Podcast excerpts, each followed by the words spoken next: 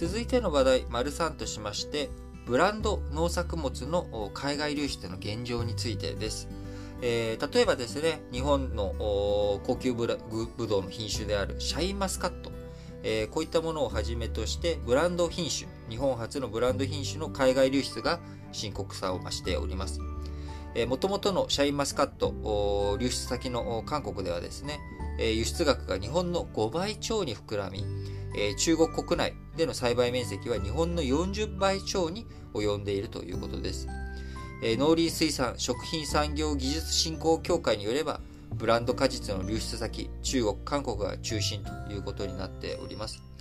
ブドウ以外でも、2020年の調査で30以上の品種の海外流通が確認されております。静岡県のイチゴ、紅ほっぺや高級柑橘、紅マドンナなどが標的になっているということで、えー、日本政府、こういった現状に手をこまねいているわけではなく、えー、改正種苗法が2021年4月1日から施行されております。この改正種苗種苗法ではですね、え、登録品種の海外持ち出しを禁じるということをやっております。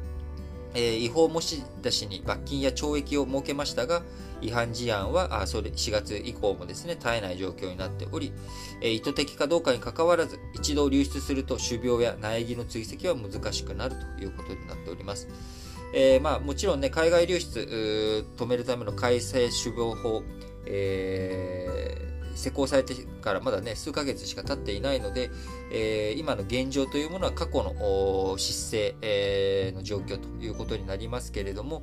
え、今後どういうふうにこれをしっかりと防いでいくのかということが大切になっていきます。えー、改正種苗法についてはですね、あのー、いろいろと問題、その、こうね、え、農家の、むしろ、そういったブランド農作物を持っていない農家の経営を圧迫していくとか、え、そういった危険性、え、そういったことに対しての、ね、懸念も非常に持たれている。え、法律ではありますが、しっかりとまず、今、すでに施行されている改正種苗法を使って、しっかりと海外流出を止めていく。そして何か国内での問題があるのであれば、それを踏まえて、いろんな対策、対応をやっていくっていうのが大切なのかなと思います。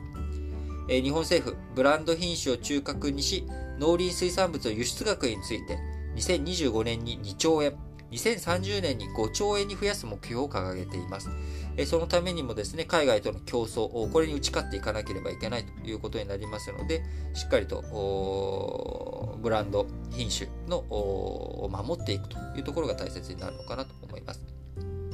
もともと、え2019年に1兆円という目標があったんですが、2020年の輸出額9217億円ということで、えー、目標届かず、2025年の2兆円もここからまだね、2倍以上にしていかなきゃいけないということになっておきいきますので、えー、まあ、2025年の2兆円、30年の5兆円の目標、しっかりと達成していくためにも、海外流出を防いでいかなければいけないということになっていくかなと。それでは次の話題に移りましょう。